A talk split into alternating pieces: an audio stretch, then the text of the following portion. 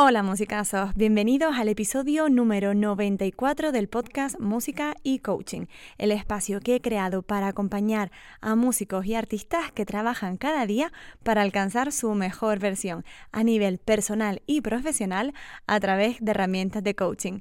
¡Comenzamos!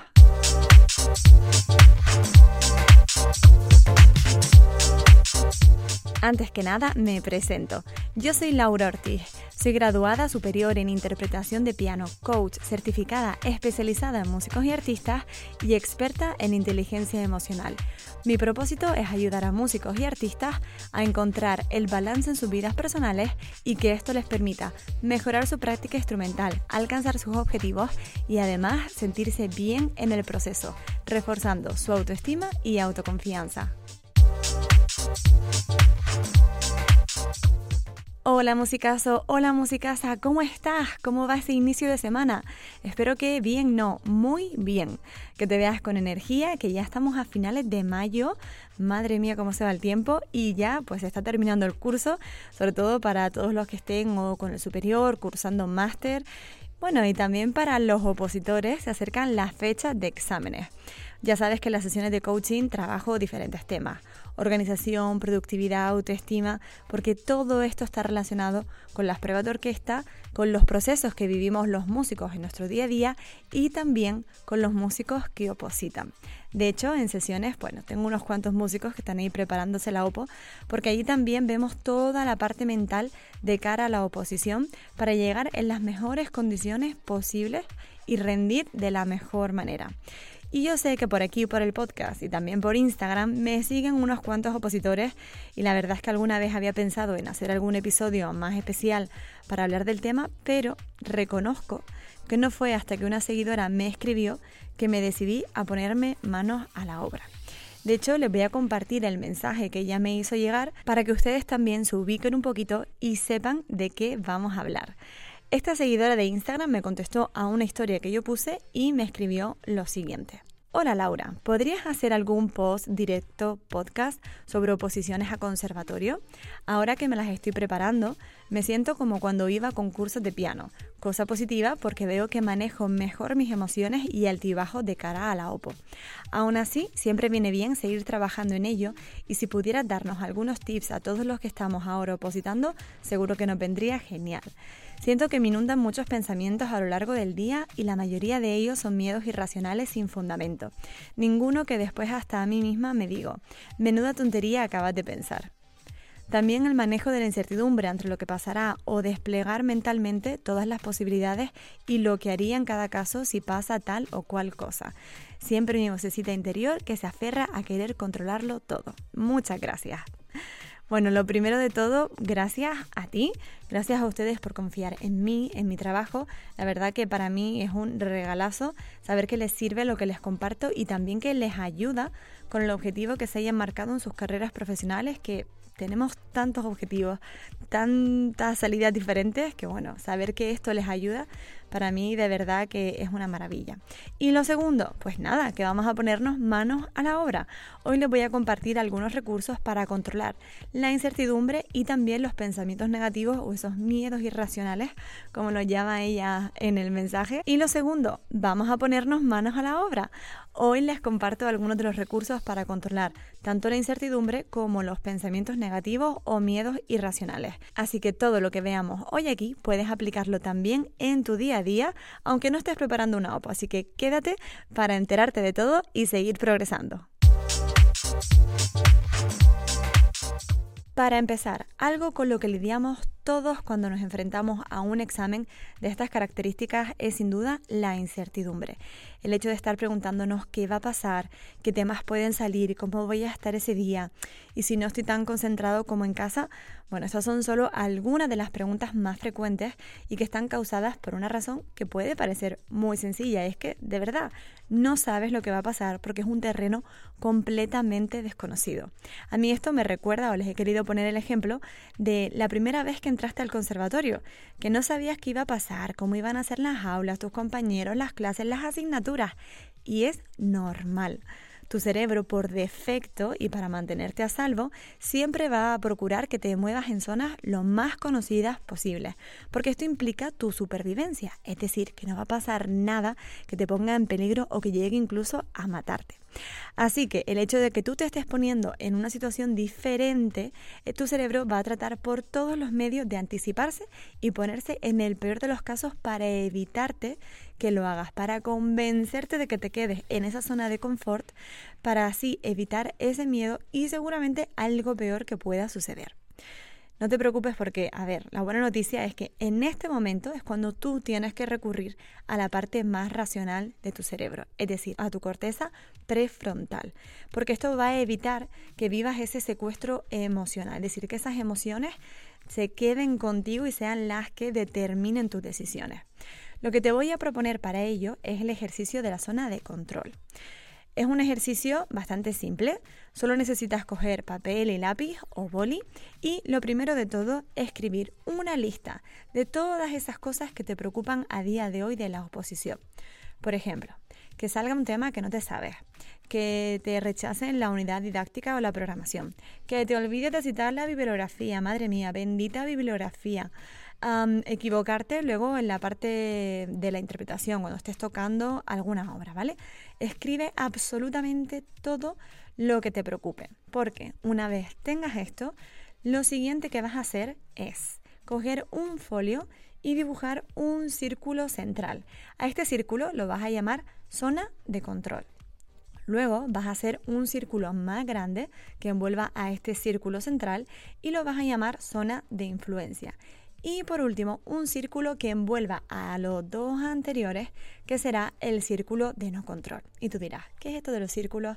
¿Por qué tienen este nombre? Bueno, te cuento. El círculo central, el de la zona de control, ahí es el círculo en el que vamos a hacer referencia a todas las cosas que dependen de ti al 100%. ¿Vale? Aquí vamos a poner todas esas cosas que solo tú y únicamente tú puedes controlar.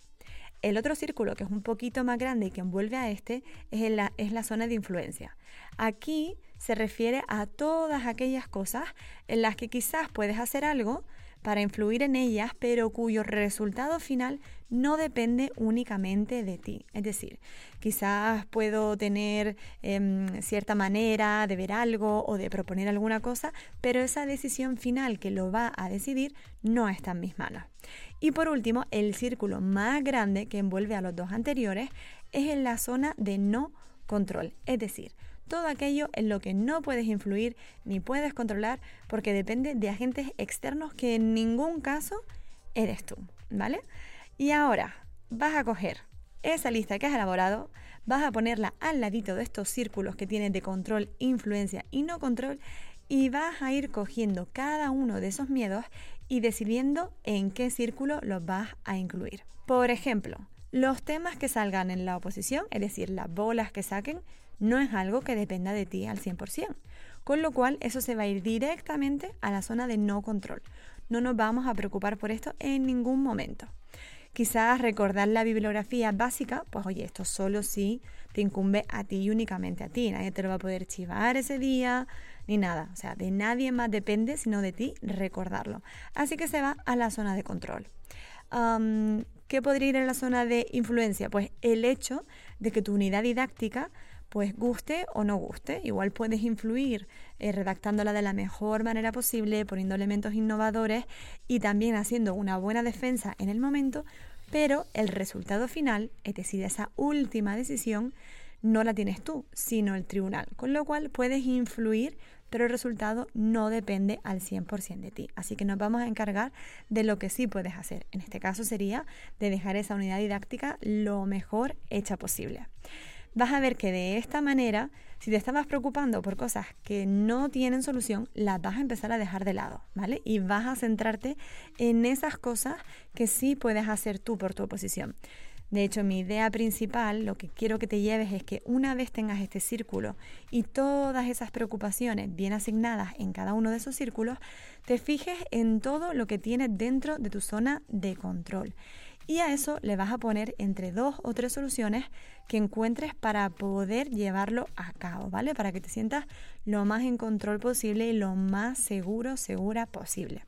Y lo mismo con esas cosas de la zona de influencia.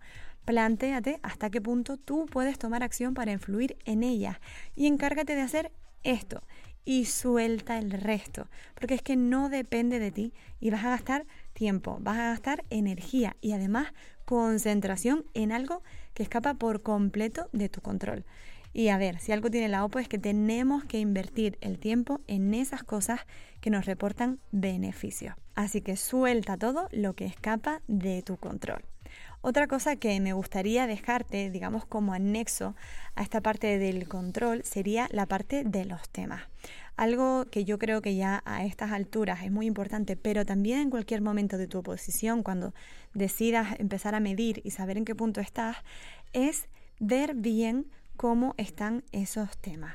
¿Vale? Esto da mucha tranquilidad porque es la primera parte del examen. Entonces, necesitas saber en qué punto te encuentras. Normalmente yo les propongo algo a los que vienen conmigo a las sesiones y es que lo dividan por distintos bloques. Un bloque en el que, digamos, eh, las cosas estén poco hechas, porque yo lo asocio mucho con comida. ya saben cómo sé que me encanta comer. Así que mm, yo lo divido en nuestros cuatro bloques. Poco hecho, es decir, que apenas lo he estado mirando. Medio hecho, que ya tiene un puntito y lo puedo defender muy hecho, es decir, eso está bastante preparado. Y otro último bloque que sería listo para comer. Esto es como ya puedo soltar este tema donde sea que lo bordo. ¿Vale? Así que aquí tienes una pequeña división de esos temas y tú puedes ir colocando todos los que tengas en la oposición, o sea 30, más, menos, porque de esta forma, si tú lo vas colocando en cada bloque, te vas a ser consciente, lo primero de todo, de en qué punto está cada uno de esos temas. Y por otro lado, cuántos están en cada bloque. De repente te estás muy preocupada, pero resulta que la mayoría están en muy hecho, luego tienes en medio hecho y tienes todos eh, los otros demás en listo para comer y ninguno en poco hecho. Pues oye, ¿esto qué significa? Pues que esta oposición está bastante bien preparada, por supuesto. Esos que están en poco hecho eh, o medio hecho se pueden mejorar, genial. Pero sería un indicador o una manera de medir en qué punto te encuentras y también de hacerte consciente y ver si de verdad todo es tan catastrófico como a ti te parecía. Siguiente punto. Si lo que te preocupa es la cantidad de pensamientos negativos que tienes, creo que este ejercicio te puede venir muy, muy bien. Como siempre, hazte con papel y boli porque aquí vas a escribir todos esos pensamientos que crees que son más recurrentes.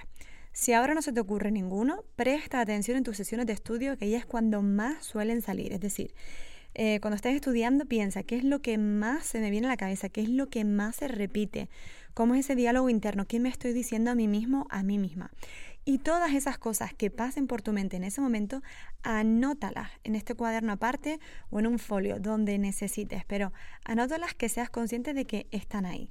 Y una vez las tengas todas, Luego lo vamos a examinar con atención, ¿vale? Porque vamos a comenzar a compararlos con la realidad y a pensar y a preguntarnos si de verdad este pensamiento es realista o es producto de un miedo y no tiene base.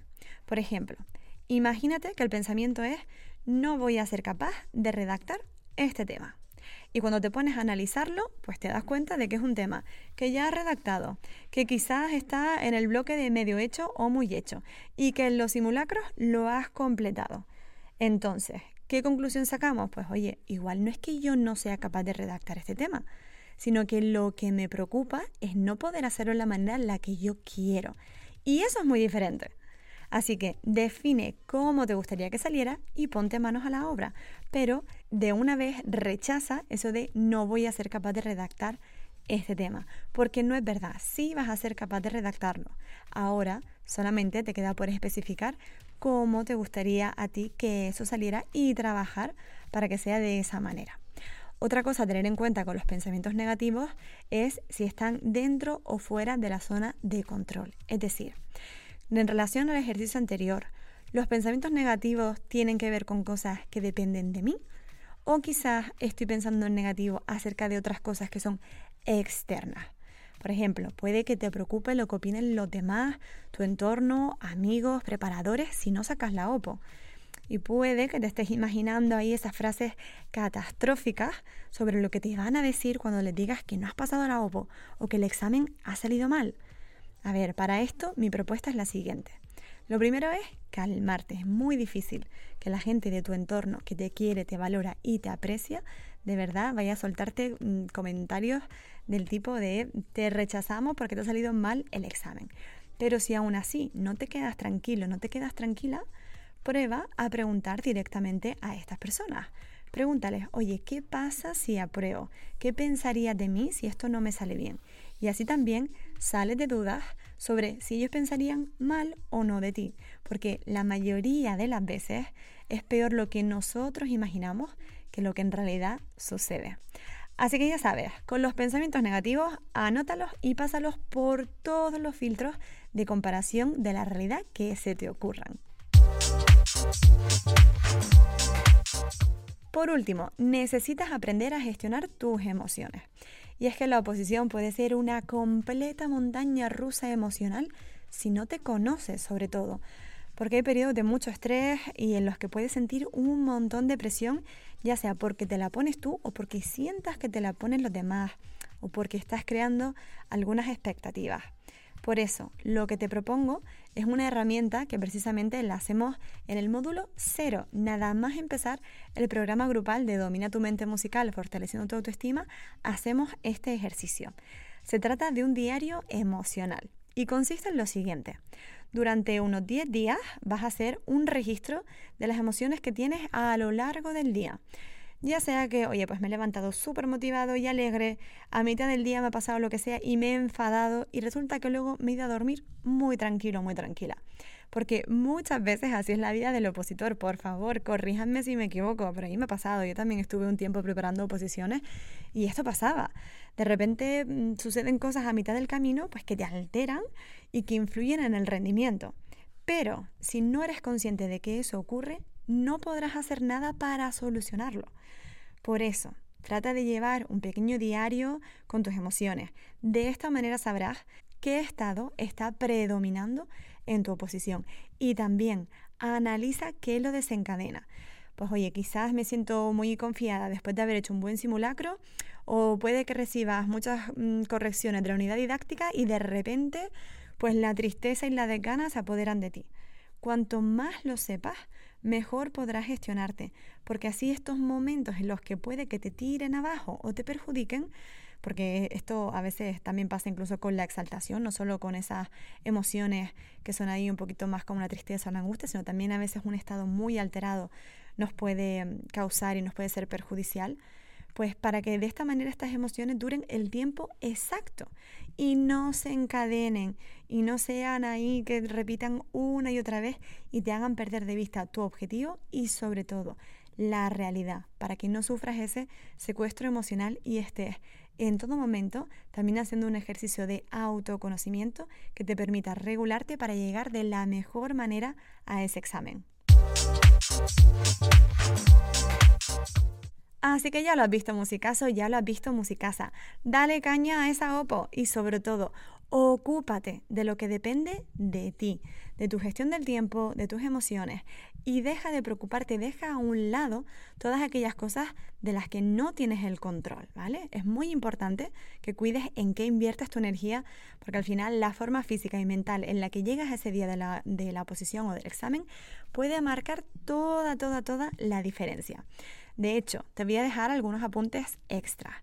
Si crees que la planificación y la productividad no son tus puntos fuertes para la OPO, en mi web, en el apartado de cursos, tienes dos videocursos, uno de planificación y otro de productividad para músicos, para trabajar en estos aspectos. Y por supuesto vienen con fichas y cuadernos de trabajo. Además, en la web tienes disponible ya el cuaderno de planificación, una herramienta buenísima porque con ella puedes trazar la hoja de ruta hacia tus metas con todos los recursos prácticos que necesitas. Y si crees que lo que en realidad te hace falta es trabajar tu confianza para que tenga unos cimientos fuertes y no se nos venga abajo a la mínima adversidad, lo que te interesa es el programa grupal. Domina tu mente musical fortaleciendo tu autoestima. Ahí es el lugar en el que me encargo de trabajar contigo mano a mano, explicándote cómo funciona tu cerebro y cómo cambiar tus pensamientos y diálogo negativo a uno más positivo. Y por supuesto, como siempre, recuerda que nada de esto sirve si no empiezas a tomar acción y a ser tú la persona que cambie su vida para mejor. Así que aunque sean cosas muy pequeñas, empieza a hacerlas, empieza a gestionar esas emociones, empieza a tomar control y a dejar de preocuparte por lo que no puedes controlar, porque de esta manera también tomarás las riendas de tu vida para colocarte cada día un poco más cerca de ese objetivo o de ese sueño que quieres alcanzar. Si te gusta este contenido, ya sabes que también comparto contigo a través de otras plataformas como Instagram, Facebook, YouTube o Twitter, donde puedes encontrarme bajo el mismo nombre, Laura Ortiz Coaching. Y sin más, yo me despido, te mando un abrazo enorme y te deseo toda la suerte del mundo con tu Oppo, que ya no queda nada. A ver, recuerda también que lo peor que te puede suceder es que te quedes en una bolsa de trabajo y eso ya es mucho. Y por supuesto, recompénsate por haber llegado hasta aquí. Independientemente de lo que suceda ese día, tú ya has hecho un gran trabajo y mereces una recompensa. Y nada más, muchísimo ánimo para este inicio de semana y por favor, si te ha gustado, déjame un comentario y compártelo con quien creas que le puede interesar, con todos esos opositores que estén ahí en la recta final y les haga falta escuchar esto. Muchísimas gracias por estar aquí, nos vemos en el próximo episodio de Música y Coaching.